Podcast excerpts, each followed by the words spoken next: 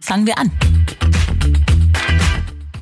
Da jetzt in den letzten Jahren versucht, mich zu bessern, aber auch daher kam ich auf das Thema, weil ich selbst gemerkt habe, dass ich da irgendwie hinterher bin, lehnen Männer sich zurück, weil die Frau weiß es ja eh besser. Das stimmt irgendwann. Das stimmt aber erst, wenn das Kind da ist und die Frau sich wirklich die ganze Zeit alleine um den ganzen Scheiß kümmert und irgendwann wirklich so viel Wissensvorsprung hat, was äh, das eigene Kind oder die Kinder und die Erziehung angeht, dass der Mann, äh, der Vater wirklich nicht mehr mitkommt. Und dann stimmt es und hat die Frau einen Wissensvorteil. Das ist aber einen, den sie nur hat, weil sie sich mehr gekümmert hat und nicht, weil sie eine Frau ist. Könnten also Väter genauso erreichen.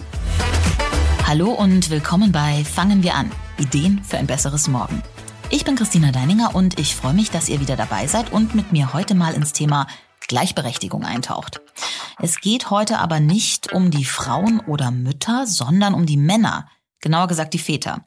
Es geht darum, dass Vatersein in seiner Rollendefinition auch im Jahr 2022 immer noch was ist, das ziemlich weit gefächert ist. Während bei Müttern ja recht klar ist, wann sie eine Rabenmutter sind, ist ein abwesender Vater zum Beispiel gesellschaftlich relativ neutral bewertet. Warum ist das so und warum fühlen sich Elternpaare trotz vermeintlich gerechter Arbeitsteilung oft so ausgelaugt und alleingelassen? Ja, mein Experte dazu heute ist Fabian Söthoff. Er ist Musikjournalist, aber in erster Linie Vater und Elternblogger mit New Kid on the Block. Und er hat ein Buch geschrieben mit dem Titel Väter können das auch. Ja, sie können es wirklich sich ihren Teil am Familienleben nehmen. Die Privilegien und die schönen Dinge, aber eben auch die Sorgen und den unvermeidlichen Stress, den Kinder mit sich bringen. Wie es war, wie es ist und wie es vielleicht sein könnte. Darüber spreche ich jetzt mit Fabian Söthoff. Herzlich willkommen bei Fangen wir an.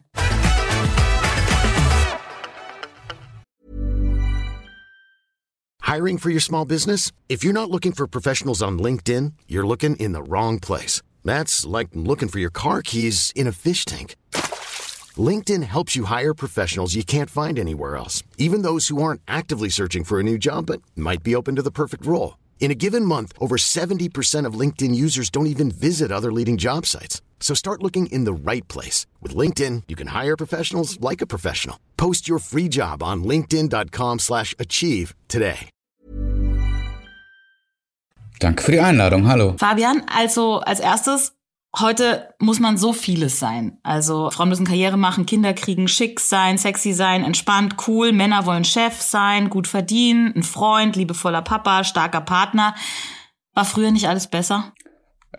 Nö, es war nicht besser, aber es war scheinbar, ich sage bewusst scheinbar und nicht anscheinend, äh, es war scheinbar einfacher. Scheinbar heißt, die Rollen waren klarer verteilt.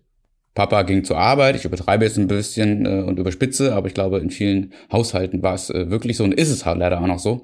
Papa geht zur Arbeit, kommt abends nach Hause, Mama ist zu Hause, hat sich um die Kinder und den Haushalt gekümmert. Die Rollen waren also klar verteilt. Das heißt aber nicht, dass äh, beide glücklich damit waren. Beide, wenn wir jetzt von, von Partnerschaften reden, äh, von Familien, von Eltern zum Beispiel es ist gut, äh, dass sich vieles verändert hat, aber das stellt auch viele vor neue Herausforderungen und auch Anstrengungen.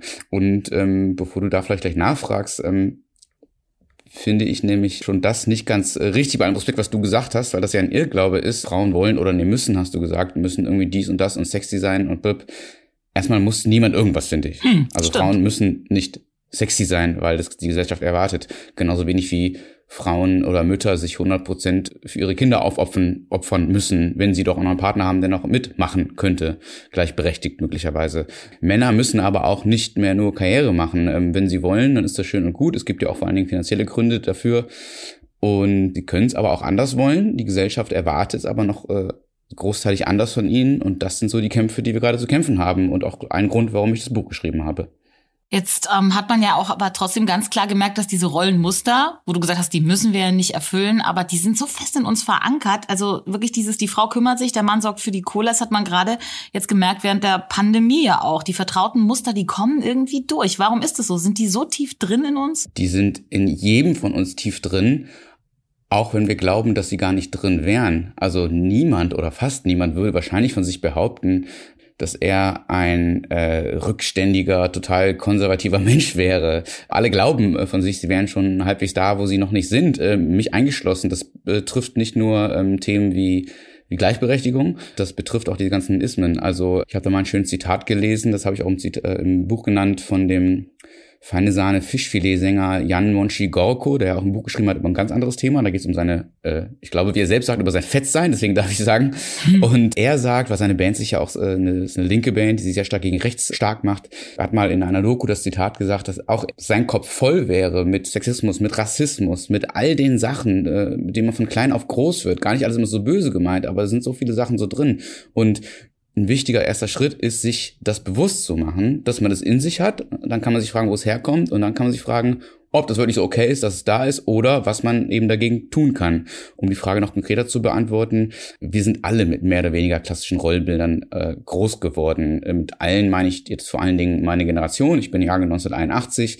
Da ist aber, glaube ich, in Wahrheit nicht so viel besser geworden, weil sich viele Sprüche und Erwartungshaltungen einfach halten über die Jahre oder Jahrzehnte. Das fängt an mit diesen klassischen Rollenverteilungen. Äh, Papa geht arbeiten, Mama äh, kocht und putzt zu Hause.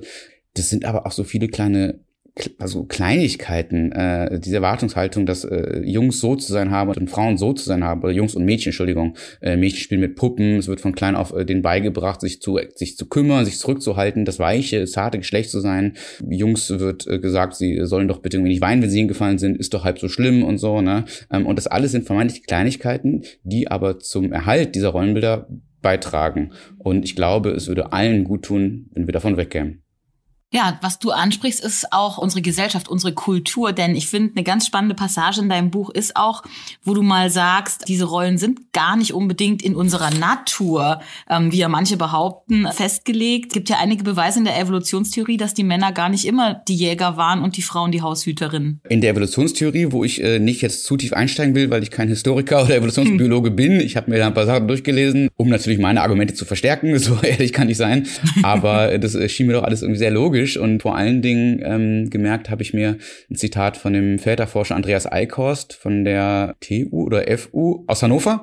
So, und der hat mir gesagt, dass die Natur tatsächlich keinen Unterschied mache, was äh, die Erziehung und Bindung und Bindungsmöglichkeiten von Müttern oder Vätern zu ihren Kindern anbelangt. Also es wurde allen gleich mitgegeben. Ja, mögen jetzt viele einwenden, ich kann doch nicht stillen, sagen Männer dann. Das stimmt einerseits. Andererseits gibt es viele Frauen, die aus verschiedenen Gründen gar nicht stillen wollen oder können. Ähm, dann können die Männer auch dort schon früher äh, verstärkt, ich will jetzt nicht helfen sagen, aber eben ihren Teil dazu beitragen.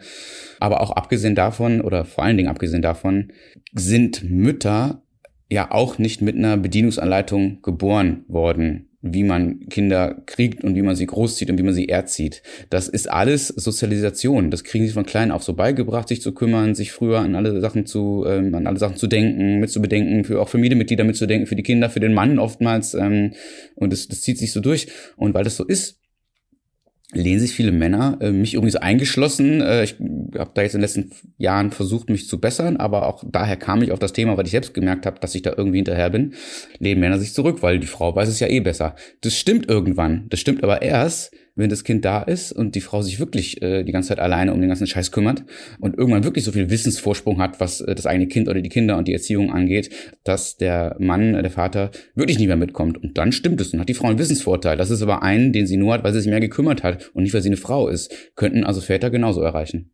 Das ist ja genau dieses Stichwort, das jetzt aktuell auch viel herumgeistert, der Mental Load. Und für viele, die vielleicht keine Kinder haben, ist das erstmal so ein ganz abstrakter Begriff.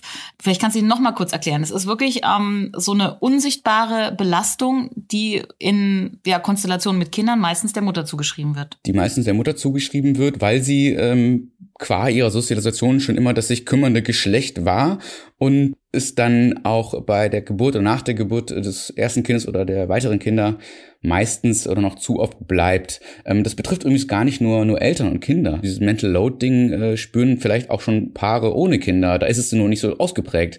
Wer denkt daran, dass irgendwie die Schwiegermutter Geburtstag hat, dass ein Geschenk besorgt werden muss? Wer denkt daran, irgendwie den Müll runterzubringen? Wer denkt daran, einkaufen zu gehen, ohne dass er oder sie eine Einkaufsliste mitbekommen hat? Das sind alles Sachen, die, glaube ich, alle Menschen umtreiben. Jeder hat jeden Tag voll To-Do-Listen äh, abzuarbeiten. Wenn man aber Kinder hat, wächst, wachsen diese To-Do-Listen nochmal um einiges an. Und da geht's dann darum, nicht nur ganz praktisch irgendwie, wer bringt das Kind zur Kita oder Schule und holt es ab, sondern auch, äh, wer macht mit ihm die Hausaufgaben, ähm, was muss äh, für das Schulfest nächste Woche gebastelt werden. Dann hat der Kita-Kumpel am Wochenende Geburtstag und feiert, da muss ein Geschenk gekauft werden. Die Schuhe sind schon wieder zu klein, also Sachen. Das sind alles Dinge, die mit Bedacht und erledigt werden müssen, vor allen Dingen aber auch erstmal mit Bedacht und äh, die meistens bei den Frauen hängen bleiben. Und dieses Mitbedenken macht aber schon den Großteil der Arbeit aus. Und viele sagen nämlich, äh, vor allen Dingen viele Männer, aber ich mache doch schon so viel. Was stimmt äh, auf den ersten Blick? Wenn man auf den zweiten Blick aber genau hinguckt, machen die dann auch nur das, was ausgeführt werden soll. Also hier ist eine Einkaufsliste, geh mal einkaufen. Habe ich gemacht, kann mich zurücklehnen dass vorab dran gedacht werden musste. Das äh, vergessen viele. Und das ist dieser sogenannte Mental Load, ähm, ein Begriff, der seit ein paar Jahren so durch die Elternblogger-Szene geisterte oder da groß wurde, wo aber auch viele betroffene Frauen gesagt haben, krass, dass das Ding jetzt einen Namen hat, jetzt verstehe ich endlich, was mein oder unser Problem ist. Und als ich den Begriff erstmal gehört habe, habe ich das auch verstanden, was auch unser Problem ist. Denn wir als Eltern und als Paar haben natürlich genauso äh, Stress und, und Sorgen und auch mal Streitigkeiten wie alle anderen, machen wir uns nichts vor. Aber durch das Erkennen davon, kann man, glaube ich, schon mal eher verstehen, warum der Partner oder die Partnerin meistens immer doch noch äh, überlastet ist, obwohl man doch scheinbar schon so viel mitmacht, weil man in Wahrheit doch nicht nur oder nicht nur mithelfen soll, sondern einfach auch mitdenken soll. Beschreibst du so schön in deinem Buch, dass deine Frau dir auch gesagt hat, ja, äh, sie könnte dann auch gleich einen Roboter anstellen. sie möchte jemanden eben, der mitdenkt. Also der Unterschied zwischen helfen und was tun, der besteht eben. Genau, also dieses helfen ist halt dieses äh, ist halt dieser Knackpunkt, dieses dieses Wort. Ich helfe doch nicht in meinem eigenen Haushalt. Ich helfe doch nicht bei meinen eigenen Kindern. Es sind doch genauso, es ist doch genauso mein Haushalt, es sind meine Kinder, wie es von meiner Frau ist wer wäre ich denn äh, zu sagen? Und da muss ich aber auch erstmal hinkommen. Na klar, das ist doch irgendwie schon nett und gnädig von mir, ist zu helfen. Viele reden sich damit raus, dass sie sagen, ja, ja, schön und gut, aber ich gehe doch irgendwie Vollzeit arbeiten. Ich bin irgendwie 40, 50, 60 Stunden die Woche im Büro. Ähm, ich mache da auch viel. Das stimmt, das will auch keiner kleinreden. Aber dabei wird oft vergessen, dass diese Care-Arbeit, die auch äh, die, die Ausführung des Mental Loads sozusagen ähm, zu Hause, also das irgendwie Windeln wechseln und putzen und kochen und sich kümmern, dass das auch Arbeit und sehr anstrengende Arbeit ist, oftmals sogar noch anstrengender, als ein paar Stunden im Büro zu sitzen. Ich rede jetzt zumindest von Bürotätigkeiten, ähm, was äh, Handwerker, Handwerkerinnen nochmal machen, ist vielleicht nochmal was anderes. Aber die Care-Arbeit zu Hause ist auch sehr anstrengend und das müsste doch mindestens gesehen werden, dass die mindestens gleichwertig anstrengend ist, wie halt einer Erwerbsarbeit nachzugehen. Und deswegen plädiere ich und viele andere zum Glück auch dafür, dass man äh, das beides quasi auf Augenhöhe bemisst und von dort aus guckt, okay, und wie können wir darüber hinaus noch möglichst 50-50 unsere Sachen aufteilen? Ja, also ich kann dir auch kurz selber erzählen. Ich hatte nämlich erst letzte Woche genau so eine Situation. Mein Partner wollte morgens aufstehen mit den Kindern und ähm, normalerweise stelle ich da auch immer den Wecker mit. Und an dem Tag habe ich den Wecker nicht mitgestellt. Das ist ihm richtig aufgefallen. Er hat gesagt, du hast heute gar nicht den Wecker mitgestellt. Ich gesagt, ja, ich habe das Buch von Fabian gelesen. Davon von Weckern war nie die Rede. Aber äh, ja, ist richtig. Wir stellen uns keinen Wecker, weil die Kinder die Wecker sind, auch obwohl sie mittlerweile acht und äh, fünf Jahre alt sind. Äh, okay. Es wird nicht besser, muss ich leider äh, Eltern von jüngeren Kindern beunruhigen. Sorry, es wird nur anders. Aber das stimmt, das ist natürlich ein Teil äh, davon. Genau, schon am Abend an den nächsten Tag zu denken und äh, das schreibe ich ja auch und das gebe ich auch zu. Ich bin mittlerweile ganz gut und geübt darin, ganz gut durch diesen Tag zu kommen, den heutigen und vielleicht auch den nächsten was nächste Woche passiert oder passieren soll oder in drei Wochen oder in ein paar Monaten oder im halben Jahr oder in drei Jahren, ähm, da denke ich meistens immer noch zu wenig dran. Da bin ich immer noch zu sehr äh, verhaftet im Abarbeiten der täglichen To-Do-Listen. Ähm, es wäre aber schön, wenn alle sich das alles irgendwie teilen könnten. Dann bleibt es immer noch anstrengend, aber dann ist die Last auf mehreren Schultern verteilt. Jetzt geht's ja heute um äh, Väter. Dein Buch heißt ja Väter können das auch. Es ist Zeit, Familie endlich gleichberechtigt zu leben. Aber da äh, ploppt natürlich gleich auch mal ja so ein Fragezeichen im Kopf auf. Eine gute Mutter, da kann sich jeder was drunter vorstellen. Aber was ist denn ein guter, in Anführungsstrichen moderner Vater? Kann man das irgendwo festmachen? Das äh, denkt wahrscheinlich jeder und jede anders drüber. Es gibt bestimmt Menschen, die sagen, äh, nach wie vor ein guter Vater ist der, der irgendwie das äh, Essen oder das Geld nach Hause bringt und viel mal lobt und kloppt dafür, dass die Familie genug Ein- und Auskommen hat und äh, auch sparen kann und sich vielleicht mal irgendwie ein schönes Häuschen kaufen sogar.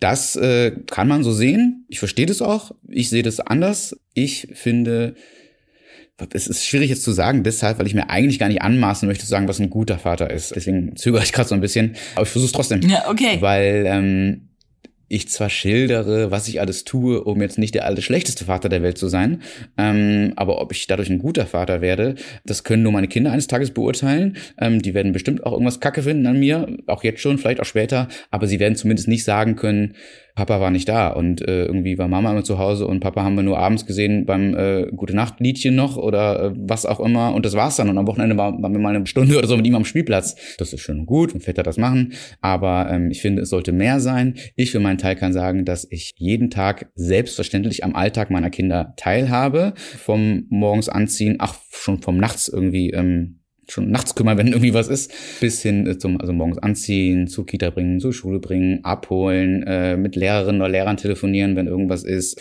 die äh, berühmten, was ich gerade sagte, Beispiele, äh, Schuhe kaufen, zu Ärzten fahren oder auch einen Termin machen, das mache ich alles. Da könnte man sagen, ja, das sind so leidige Pflichten, aber das hilft doch nicht der eigentlichen Bindung zum Kind. Ich finde doch sehr wohl, das ist gerade sehr wichtig, nicht nur so Ausnahmemomente mit den Kindern zu haben, um eine Bindung aufzubauen, sondern eben auch am Alltag teilzuhaben. Also auch in den Kleinigkeiten, also auch mal irgendwie äh, Nein zu sagen und sich auch mit den Kindern zu streiten und nicht nur zu sagen, komm, wir gehen jetzt mal ein Eis essen und äh, tschüss, danach gehe ich wieder ins Büro.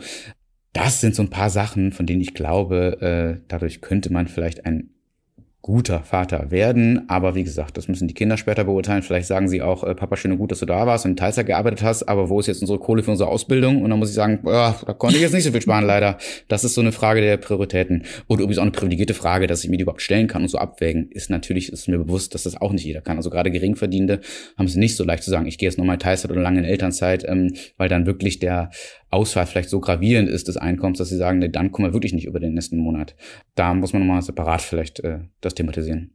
Ja, aber da ähm, zeigt sich vielleicht gerade das, was du gesagt hast, was den guten Vater ausmacht. Eben nicht was Materielles oder ähm, tolle Erlebnisse in Sachen, ich gehe in den Freizeitpark oder ich kaufe meinem Kind ein tolles Auto, wenn es 18 wird, sondern wirklich eine Aufmerksamkeit und ja, eine Nähe, die ich herstelle und einen Halt, den ich gebe. Das hoffe ich. Das sagen ja auch Bindungsforscherinnen und Forscher und Psychologen und der Väterforscher, von dem ich gerade sprach zum Beispiel.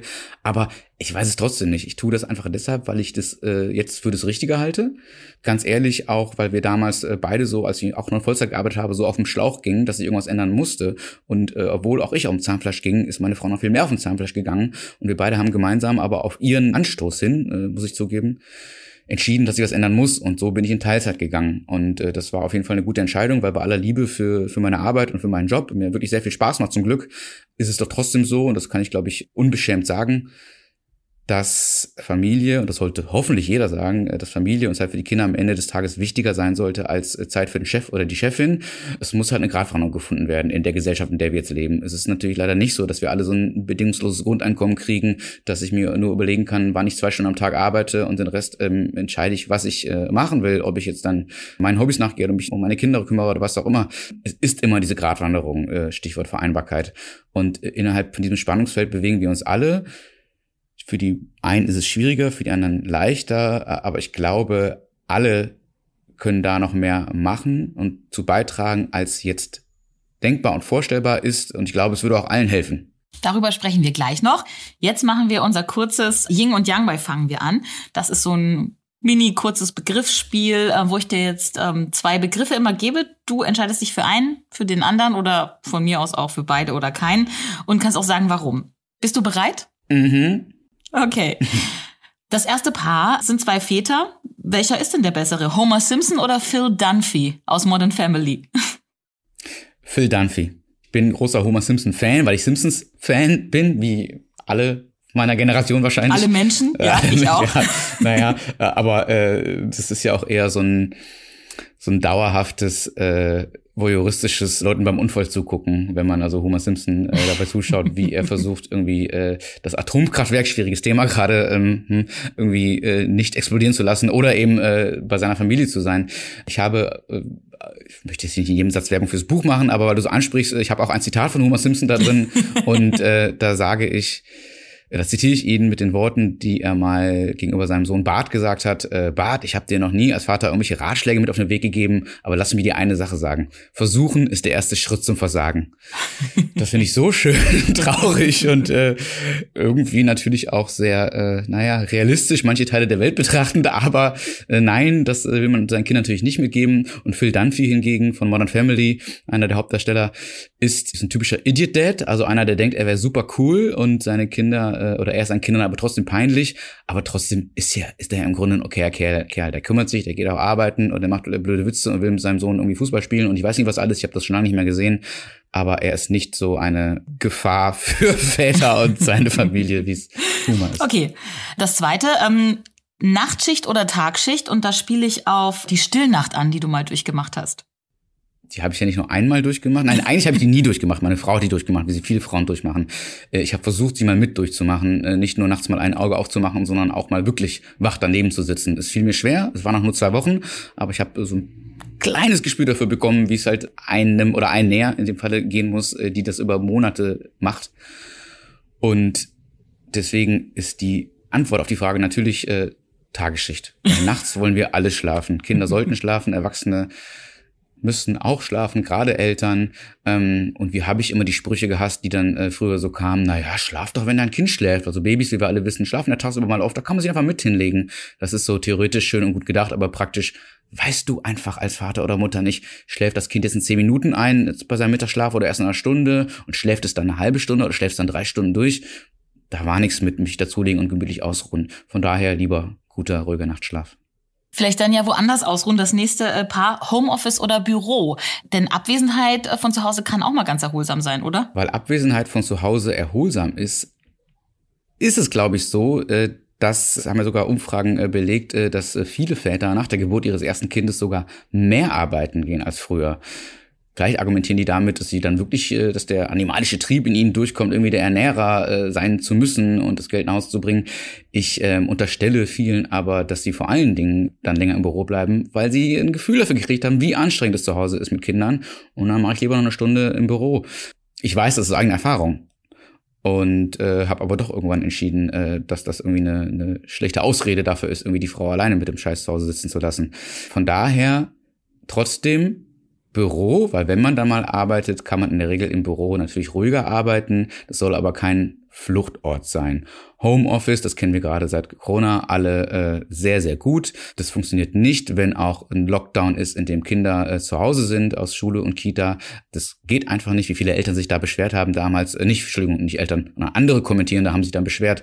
Es gab dieses Hashtag Corona-Eltern, wo viele dann sagten, naja, ähm, es sind ja eure Kinder, die ihr ausgesucht habt und jetzt müsst ihr mal ein paar Tage mit denen zu Hause sein und schon beschwert ihr euch. Ich beschwere mich nicht, äh, Kinder zu haben und Zeit mit denen zu verbringen, aber ich beschwere mich, gleichzeitig abends äh, arbeiten zu sollen und mehrere Personen in einem sein zu sollen, die man nicht sein kann. Und wir sind schon zu zweit hier. Wenn man dann alleineziehend ist, dann äh, potenziert sich das Ganze nochmal. Stichwort Kita. Kindergeld oder Kita-Geld? Da muss ich kurz an die ungefähren Summen denken, die es dafür gibt. Kita-Geld, würde ich sagen. Weil ähm, jetzt haben wir hier in Berlin das Glück, dass ich glaube, seit dem dritten Lebensjahr der Kinder man nichts mehr dazu zahlen muss, äh, außer diese 23 Euro Essensgebühr oder sowas. Es gibt andere Bundesländer, wo die Summen noch viel, viel höher sind. Und das sorgt natürlich dafür, dass Leute entscheiden, rein wirtschaftlich wieder, naja, ob ich das, das Kind jetzt für 500 Euro im Monat in die Kita stecke und dafür Zeit habe, äh, jetzt aus, aus Muttersicht leider noch so oft gesprochen, äh, einen kleinen Teilzeitjob nachzugeben, 400-Euro-Job oder was auch immer, dann können das Kinder gleich zu Hause lassen. Also das fördert die Gleichberechtigung nun mal gar nicht. Deswegen lieber Kita-Geld äh, in einer hoffentlich gute Betreuung und da haben dann auch Familien, äh, glaube ich, mehr von als von dem Kindergeld, was jeden Monat reinkommt, was auch gerade bei Geringverdienenden jetzt äh, kein zu unterschätzender Beitrag ist, aber das allein hilft, glaube ich, der Gleichberechtigung auch nicht. Und jetzt zum Schluss noch, welcher Begriff ist schlimmer? Powerfrau oder Rabenmutter? Hast du beide, glaube ich, auf deiner Liste der Ärgernisse, die du in deinem Buch auflistest? Schlimm sind beide, aber schlimmer ist Rabenmutter. Weil Rabenmutter äh, eben impliziert, da sind wir wieder bei irgendwie Rollenbildern und Sozialisation und den ganzen Sprüchen von Tanten und Onkeln und sowas, äh, Rabenmutter impliziert, äh, dass jede Mutter, also der, der, das Wort fällt ja oft sehr schnell, also dann heißt es, äh, eine Mutter, die irgendwie mal sich rausnimmt, zwei Tage Urlaub zu machen, langes Wochenende, ist ja schon Rabenmutter, aber wie kann sie nur, das Kind ist noch so klein, äh, wo soll es denn sein, wer soll sich denn kümmern? Naja, der Vater zum Beispiel, wenn es ihn denn gibt, also wenn es ihn als anwesenden Vater gibt, zum Beispiel. Und Powerfrau finde ich nur deshalb blöd, äh, also es ist natürlich oft gut gemeint, wenn es gesagt wird. Das sind irgendwie Frauen, die in der Karriere durchstarten und wissen, was sie wollen und auch noch die Familie gewuppt kriegen und alles schaffen. Aber wenn man mal ähm, das spiegelt und sich fragt, gibt es denn auch Power-Männer? Und die gibt's ja in der Regel, zumindest im Wortschatz, eigentlich nicht. Weil das Männer Karriere machen, auch wenn sie Kinder kriegen, ist irgendwie selbstverständlich. Und wenn die irgendwie im Büro irgendwie äh, fünf äh, Projekte gleichzeitig stemmen und nach mehr Gehalt fragen und hier noch einen Vortrag halten, dann sind das richtige, das, das richtig coole Kerle, ne? Äh, wenn eine Frau das macht, ist sie entweder eine Powerfrau, ja, oder aber auch eine Karrieristin, der irgendwie der Job irgendwie wichtiger ist als die Familie. Was stimmt denn da nicht? Und von all diesen Dingen in den Köpfen, finde ich, müssen wir weg. Ja, das muss sich ändern. Stichwort, das Väterbild und das Familienbild muss sich ändern, Fabian. Es hat sich in den letzten Jahren anscheinend aber doch sehr, sehr wenig getan, denn ähm, du beziehst dich auch in deinem Buch auf unseren Wirtschafts- und Klimaminister. Das wusste ich nicht. Er hat ein Buch übers Vatersein geschrieben, 2008. Mhm. Das hat den Titel Verwirrte Väter. Das ist 14 Jahre her. Und ich glaube, die Verwirrung hat sich seitdem nicht wirklich gelegt, oder? Die hat sich nicht gelegt, aber die Anforderungen sind natürlich trotzdem gestiegen. Also erstens, äh, also naja, die Anforderungen, aber auch die Chancen und Möglichkeiten.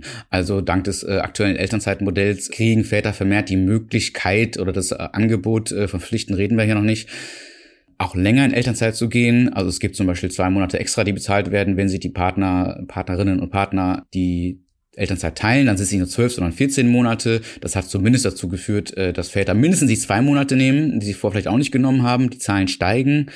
Aber grundsätzlich stimmt es. Ich glaube, es hat sich nicht so viel getan. Also die Idee zu dem Buch hatte ich vor zweieinhalb Jahren und dachte auch, oh, da müssen wir das schnell mit rausgehen, weil das ist irgendwie, das liegt doch jetzt in der Luft und äh, jetzt sind zweieinhalb Jahre vergangen und es hat sich immer noch nicht so viel verändert. Zumindest nicht tatsächlich. Ich glaube, in den Köpfen wissen wir alle, was Sache und was Schieflage ist. Und nicht alle, aber viele mittlerweile. Aber wir handeln alle noch nicht so aus verschiedenen Gründen. Die Gründe sind, wie wir eben schon sprachen, Sozialisation und alte Rollenbilder zum Beispiel, und wie wir also groß wurden und was wir glauben tun zu müssen, aus welchen äh, Absichten auch immer. Aber, und das ist mir ein ganz wichtiger Punkt, wir haben jetzt viel darüber gesprochen, was so Männer, Frauen, Eltern im Privaten ändern könnten und sollten. Das allein, und das ist mir wirklich wichtig, ist es aber nicht. Natürlich hilft es, wenn sich äh, Eltern vor der Geburt, nach der Geburt überlegen, wie sie erziehen und arbeiten wollen, wer wann, wie, äh, welchen Job wieder geht und, ähm, und wie das alles funktionieren kann. Aber es liegen vor allen Dingen sehr starke strukturelle Probleme nach wie vor vor, die Eltern alleine gar nicht lösen können. Mit den strukturellen Problemen meine ich jetzt auch nicht nur die Erwartungshaltung von Arbeitgebern zum Beispiel, die ja auch denken, naja, das ist jetzt ein Mann, der geht jetzt mal zwei Monate in Elternzeit, danach wird er schon wieder da sein, was ja auch meistens stimmt. Warum ist das so? Weil Vätern halt vergleichsweise weniger Angebote und Anreize gemacht werden, aktiver für ihre Familie einzutreten und da zu sein und im Job zurückzutreten. Was jetzt ein bisschen wieder so klingt, äh, man müsste Väter in die Pflicht nehmen, wo ich immer denke, naja, aber ähm, also sollte nicht der Anreiz, seine Kinder täglich zu sehen und, und, und zu begleiten, genug sein. Ist es nicht, äh, Stichwort Finanzen. Aber es müssen mehr Väter äh, in, wie soll ich sagen, in Vorreiterschaft gehen in Unternehmen. Das, das klingt jetzt wieder als argumentiere ich äh, aus dem Privaten heraus, komme aber dadurch ins Politische. Es müssen mehr Väter für ihrem Recht, Elternzeit und gerne auch Teilzeit äh, Gebrauch machen, damit es normaler wird, irgendwann mal eines fernen und hoffentlich nicht so fernen Tages dass Väter auch ein, äh, ich mache jetzt hier Anführungszeichen äh, mit meinen äh, Fingern, ein genauso großes Risiko darstellen als Arbeitnehmer, wie es Arbeitnehmerinnen tun, wegen Kindern mal länger auszufallen. Also wenn eine Frau sich Ende 20, Anfang 30 irgendwo auf einen Job bewirbt, dann viele sagen es nicht, aber viele denken es garantiert, naja, die wird bei Kinder kriegen oder jetzt schon Kinder, die wird lange in Elternzeit gehen, die wird in Teilzeit arbeiten, die wird ausfahren, weil die Kinder krank sind und so weiter. Die nehmen wir mal lieber nicht oder die bedenken wir bei der nächsten Beförderung nicht. Es gibt also diese gläsernen Decken. Die gibt es bei den Männern nicht. Diese gläsernen Decken weichen sich aber auf oder kommen dann vielleicht bei den Männern auch an, hoffentlich nicht, weil ich will ja nur Vorteile für alle und keine Nachteile für alle. Es müsste dahin kommen, dass Väter genauso davon Gebrauch machen, damit äh, irgendwann Arbeitgeber das bei Männern, die sich bewerben oder im Job sind und Karriere machen wollen oder auch nicht, dass das genauso gesehen wird wie bei Frauen. Weil dann, und jetzt komme ich, hm. Entschuldigung für den langen Bogen, endlich zum Punkt, dann, wenn Väter sich zu Hause mehr engagieren oder genauso da sind wie Mütter, schließt sich der sogenannte Gender Care Gap. Also dann ist es nicht mehr so, dass die Frau pro Tag durchschnittlich fünf Stunden sich um die Kinder kümmert und der Vater nur zwei, sondern dass man dann irgendwann mal so, äh, dass sich das ausgleicht. Und wenn sich das ausgleicht, ähm, müsste sich zumindest theoretisch auch der sogenannte Gender Pay Gap schließen. Also dann müssten Frauen auch irgendwann gleich viel verdienen. Das tun sie bisher mittlerweile weitgehend schon in gleichqualifizierten Berufen, bevor Kinder da sind. Danach fällt es wieder oder, oder vergrößert sich die Lücke. Diese Lücke muss sich schließen, weil auch dann können andere Eltern viel freier entscheiden, wer von uns beiden geht denn jetzt eigentlich mehr arbeiten nach der Geburt des Kindes. Der Mann, weil er irgendwie mehr Geld verdient oder mehr Bock am Job hat oder die Frau und verdienen aber beide gleich viel. So ist der, der Traum oder die Idealwelt. Und äh, wenn das so ist, dann sind wir schon einen guten Schritt der Gleichberechtigung näher, aber das ist noch ein sehr langer und deswegen braucht es Anreize auch im politischen und in der Wirtschaft. Ja, also auf der einen Seite eben die Väter wie du, ihr lebt ja auch ein 50-50-Modell, ähm, die vorpreschen und sagen, ich mache das jetzt. Ich habe in meinem äh, Kolleginnenkreis auch einen Kollegen, der jetzt mit Ende 40 gesagt hat, ja, ich gehe jetzt auf Teilzeit nach ähm, 20 Jahren im Job, ich möchte Zeit mit meinen Kindern verbringen. Und das hat wirklich für viel Bewunderung, mhm. ne? man sagt es so, ne, ähm, gesorgt und für Erstaunen. Das war jetzt der erste, aber ich hoffe, dass da jetzt auch noch weitere Folgen werden. Aber du sagst es, es muss eben strukturell auch was dafür getan werden. Und es gibt ja Beispiele. Es ist manchmal, man denkt sich schon wieder Schweden, aber es sind nun mal die skandinavischen Länder, die da einfach moderner eingestellt sind, oder? Auch gerade was die ähm, Väterzeit äh, angeht. Da gibt es so Elternzeit, äh, Väter, Mütter-Modelle schon seit den 70ern. Und äh, deswegen ist es alles viel normaler. Deswegen haben wir alle die äh, Bilder im Kopf von irgendwie, ich habe ja auch das Gefühl, ich möchte jetzt nicht oberflächlich wirken, aber dass einfach schwedische Männer und Frauen einfach alle viel schöner sind. Und äh, deswegen sehen die Bilder noch gleich noch viel toller aus, wenn die sich mit ihren Kindern irgendwie fotografieren lassen und, und sich zeigen und dann sitzen sie in ihrem Holzhaus an der Hütte, Klischees, Achtung, ich weiß. Aber das scheint doch irgendwie selbstverständlicher zu sein. Und da wird halt auch viel länger, wird dort ähm, mehr Geld gezahlt, wenn Väter auch länger raus sind. Frag mich nicht nach Details. Ich bin nicht so gut in Zahlen, obwohl sie im Buch stehen. Äh, ich bin besser mit Buchstaben, deswegen habe ich ein Buch geschrieben und kein kein Mathebuch, aber äh, so das das ist das, was man im Grunde sagen kann. Aber das führt ja auf den eigentlichen Punkt zurück. Dass viele glauben, wir sind doch in Deutschland so, so gleichberechtigt. Wir können doch irgendwie schon Mann und Väter können doch rausgehen und so. Nee, können sie. Also sie, klar, wir sind weiter als andere Länder. Äh, wir sind aber noch nicht so weit wie wiederum andere Länder und wir sind noch nicht da, wo wir alle sein könnten. Damit es wirklich diese gläsernen Decken nicht mehr gibt, diese verschiedenen äh, Rollenbilder, diese Erwartungshaltungen und da spielt halt eben auch die Politik eben eine große Rolle. Die muss das halt noch mehr fördern. Und Stiefel Politik äh, im aktuellen Koalitionsvertrag unserer neuen Bundesregierung steht ja auch als sehr hehres Ziel formuliert drin. Man möchte doch innerhalb der nächsten zehn Jahre Gleichberechtigung erreichen. Was toll ist, dass sowas da drin steht und so ein Punkt ausgemacht wird. Gleichzeitig denken sich Leute, die sich ein bisschen ja. mehr beschäftigen, wie soll denn das gehen in zehn Jahren? Wir haben in den letzten 30 Jahren viel kleinere Sachen nicht geschafft. Aber trotzdem ist es wichtig, dass es einmal adressiert ist und dass äh, Dinge passieren. Es ist ja auch nichts für den Moment äh, die Gleichberechtigung oder die ähm, gleiche Teilhabe äh, an der Familie von Vätern und Müttern auf Augenhöhe, denn es hat ja auch Effekte auf lange Sicht. Das ist ja wie mit allen Dingen, mit Klimaschutz äh, etc. pp. Oft wird halt nicht so weitergedacht. Was sind denn die Effekte, wenn Elternzeit so gelebt wird, gleichberechtigt und geteilt, Privilegien und Sorgen geteilt werden? Das wirkt sich ja auf die nächsten Generationen aus. Ja, das hoffe ich. Also die Effekte im Privaten liegen auf der Hand. Man kann sich erstmal diesen sogenannten Financial Load auf äh, vier Schultern teilen statt auf zwei, wenn wir jetzt wieder von einer typischen Elternpaar-Konstellation reden. Und ich finde, das sollte das schon entspannen, denn ähm, wenn ich wirklich so einer wäre, der der denken würde, ich muss diese 60 Stunden arbeiten, weil ich das meiner Familie nicht ernähren kann. Äh, bei manchen stimmt es, bei manchen stimmt es nur, weil sie eben besagten Hauskredit abbezahlen müssen oder was auch immer. Das ist ja auch eine Last. So, also ich will ja auch Väter ernst nehmen. Ich will ja jetzt nicht nur mit meinem Finger auf sie zeigen und sagen so, ihr Trottel, ihr arbeitet so lange und kümmert euch bitte so. Ich verstehe auch, warum das so ist argumentiere aber auch, warum es anders gehen kann. Und ein Argument äh, dafür, das anders zu tun, ist doch erstmal ähm, die Verteilung des Financial Load. Dadurch kann die Frau auch früher wieder mehr arbeiten gehen. Dadurch steht sie nicht so arm und alleine da, falls mal eine Trennung im Raum steht, was man natürlich nicht hofft. Ähm, aber wenn sie dann ihr Leben lang nur vom Einkommen des Mannes abhängig war, hat sie nie selbst in die Rentenkasse einzahlen können. Sie ist auf seine Alimente angewiesen, ähm, was gut ist, dass es sowas gibt. Äh, aber äh, damit allein erreicht man keine Unabhängigkeit und die sorgt ja auch dafür, dass viele Frauen in Beziehung zu ihren Männern oder den Vätern ihrer Kinder bleiben, obwohl sie gar nicht wollen, weil sie nicht wissen, wie das finanziell klappen soll. So, und das ist ja völlig rückständig und eine Gefahr. Es gibt noch andere Gründe, äh, warum sich äh, Frauen nicht trennen, weil zum Beispiel Gewalt äh, in der Familie herrscht. Das sind nochmal andere, viel gravierendere Themen. So, aber ähm, wenn das einmal geteilt ist, lebt sich, glaube ich, für beide Eltern, beide, beide binären Geschlechter leichter. Und das führt, um auf die Frage, die eigentliche Frage zurückzukommen, glaube ich, dazu, dass wir unseren Kindern gleichberechtigter vorleben können, dass Männer nicht so zu sein haben und Frauen nicht so zu sein haben. Männer müssen nicht Malocher sein und äh, sich prügeln und Fußball spielen und Frauen müssen nicht mit Puppen spielen und äh, rosa Kleider tragen und die Küche putzen.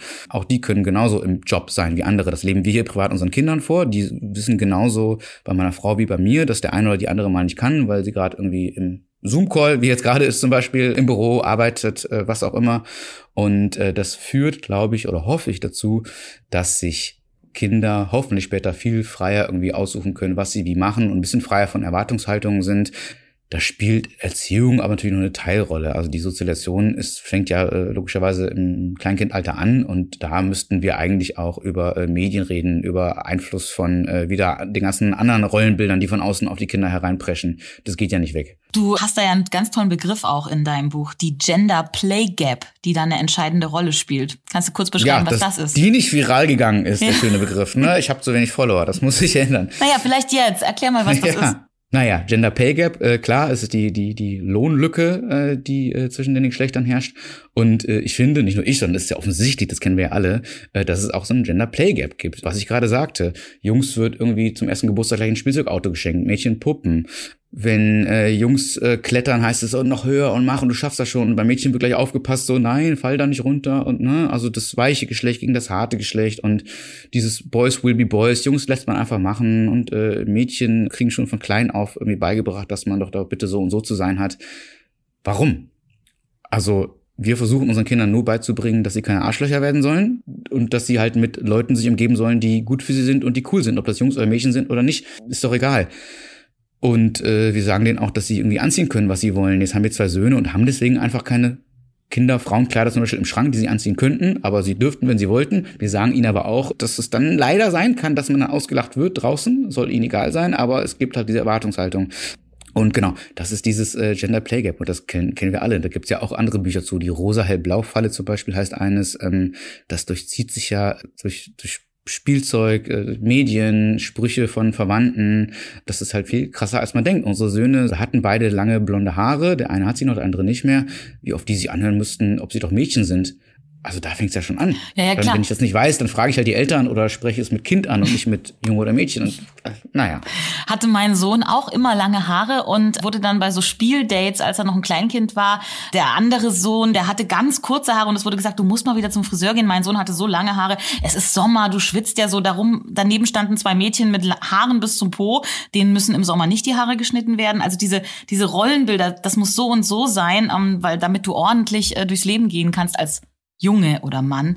Ich glaube, es hat sich äh, wirklich in den letzten 10, 20 Jahren sogar noch verschlimmert, habe ich so ein bisschen den Eindruck. Möglich. Ich kann das ja nicht so genau beurteilen, weil ich zum Glück oder Unglück, wie man es nimmt, in einem relativ, äh, in dem Punkt liberalen äh, Stadtteil hier in Berlin-Kreuzberg lebe, wo zumindest viele da so ein bisschen aufgeschlossener sind. Aber es reicht ja schon, wenn man irgendwelche Spielzeugläden geht, wenn man sich schon anguckt, äh, wie da immer noch alles nach rosa und blau und Jungs und Mädchen sortiert ist. Ich will jetzt eigentlich nicht das Fass aufmachen und behaupten, äh, auf dem Dorf ist es so und in der Stadt anders. Aber ein Stück weit stimmt's natürlich deshalb, weil in der Stadt einfach viel mehr Lebensrealitäten aufeinander äh, prallen und man zwangsläufig toleranter wird und sich mit anderen Lebensentwürfen und Ideen beschäftigt, als man es vielleicht auf dem Dorf tun musste, wo man jeden Tag nur die zehn gleichen Leute sieht. das mag also ein Grund sein. Ja. Am Ende bleibt jetzt die Frage, was ist deine Vision, Fabian? Für Väter und Mütter, für Kinder und Familien, für uns alle? Denn du schreibst auch ähm, am Ende deines Buches eigentlich einen nicht so schönen Satz. Wir stehen noch ganz am Anfang. Wie sieht denn jetzt das Ziel aus?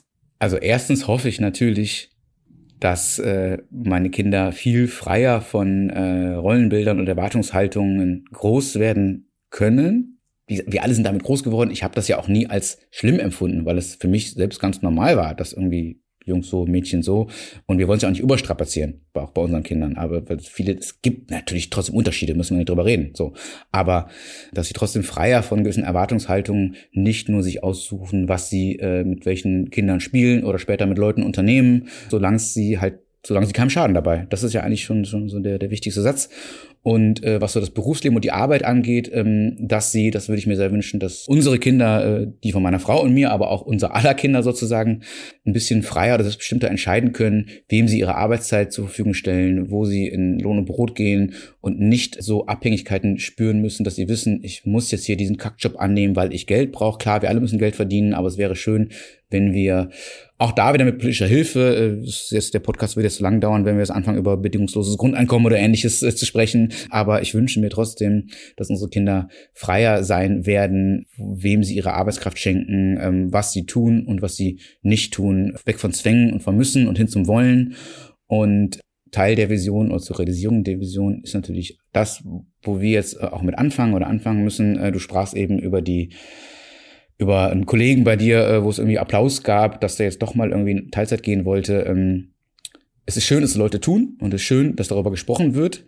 Ich würde mir aber wünschen, dass das völlig selbstverständlich wird, dass wir da gar nicht mehr drüber reden müssen. Dann hätte ich dieses Buch nicht schreiben müssen. Das ist ja auch ein möglicher Kritikpunkt. Äh, warum schreibst du denn ein Buch über so Sachen, die sollten eigentlich selbstverständlich sein? Ja, richtig, sollten sie, sind sie aber leider nicht. Und deswegen müssen wir darüber reden und auch ja. mit gutem Beispiel vorangehen.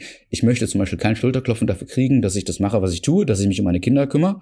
So. Aber es darf gesehen und darüber geredet werden, weil es eben leider noch nicht selbstverständlich ist. Und so wird es das vielleicht irgendwann. Ja, und dass es vielleicht immer selbstverständlicher wird. Dafür erhoffen wir uns jetzt zwei kurze Tipps von dir. Bei Fangen wir an gibt's am Ende immer die Frage an unsere Experten. Zwei Tipps an jeder Hand ein, die man vielleicht gleich morgen umsetzen kann. Kleine Dinge, ähm, die man in seinem eigenen Leben ändern kann, um diesem Ziel so ein bisschen näher zu kommen. Hast du die? Zwei Tipps, um dem von mir jetzt in der letzten halben Stunde formulierten Ziel näher zu kommen. Genau.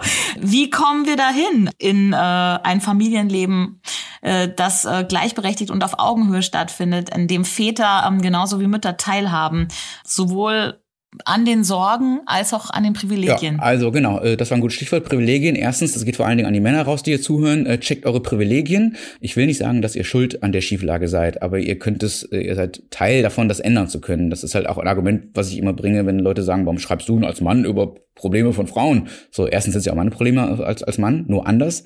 Und zweitens, äh, wer Teil des Problems ist, muss ja auch Teil der Lösung sein. Also erstens, äh, checkt eure Privilegien, macht euch also bewusst, ähm, welche Vorteile ihr im Vergleich zu Frauen trotzdem noch habt, äh, wenn ihr Kinder kriegt oder wenn Kinder da sind. Ihr kriegt irgendwie keine bösen Sprüche, wenn ihr nach zwei Wochen wieder im Büro sitzt. Äh, ihr könnt im Grunde euren Job weitermachen wie bisher. Ihr verdient durchschnittlich besser. Ihr habt es wahrscheinlich nicht so schwer, bei Bewerbungsgesprächen trotzdem irgendwie weiterzukommen, als es Frauen haben. Das sind nur ein paar Beispiele.